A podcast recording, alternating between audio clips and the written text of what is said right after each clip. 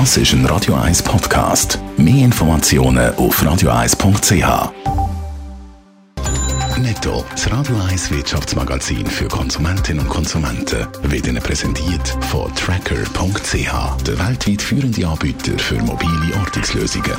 Oh, mit dem Dave Burkhardt.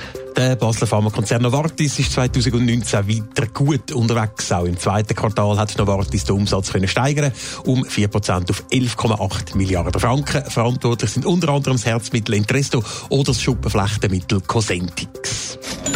Weniger gut gelaufen ist es am Schaffhauser Industriekonzern Georg Fischer. Im ersten Halbjahr 2019 beträgt der Umsatz zwar 1,9 Milliarden Franken. Im Vorjahresvergleich ist das aber ein Minus von 20 Prozent. Grund dafür ist laut der Mitteilung der Verkauf von zwei Güssereien, aber auch Gegenwind in der Automobilindustrie.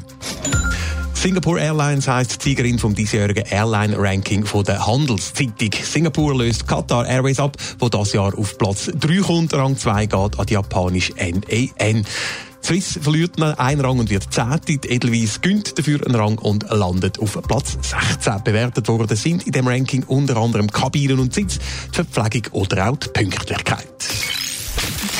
Der Internet-Streaming-Dienst Netflix, das ist ja bis jetzt eine einzige Erfolgsgeschichte. Jetzt ist allerdings die Luft ein bisschen draussen, Dave Burkhardt. Netflix enttäuscht mit den jüngsten Zahlen für das zweite Quartal 2019 hat Netflix mit 5 Millionen neuen Abonnentinnen und Abonnenten gerechnet. Unterm Strich sind es dann in den letzten drei Monaten aber deutlich weniger gewesen, nämlich nur in Anführungszeichen 2,7 Millionen neue Kunden. Begründet tut Netflix das schwache Ergebnis damit, dass die Preise in wichtigen Märkten erhöht worden sind. Unterm Strich steht Netflix allerdings immer noch sehr gut da.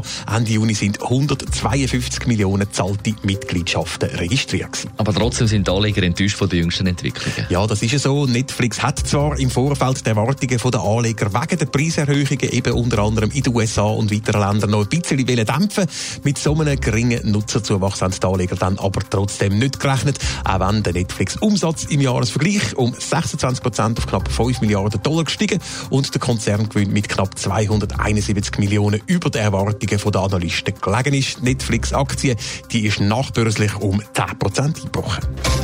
Netto, das Radio 1 Wirtschaftsmagazin für Konsumentinnen und Konsumenten, ist Ihnen präsentiert worden von Tracker.ch. Weltweit funktionierende Ortungslösungen.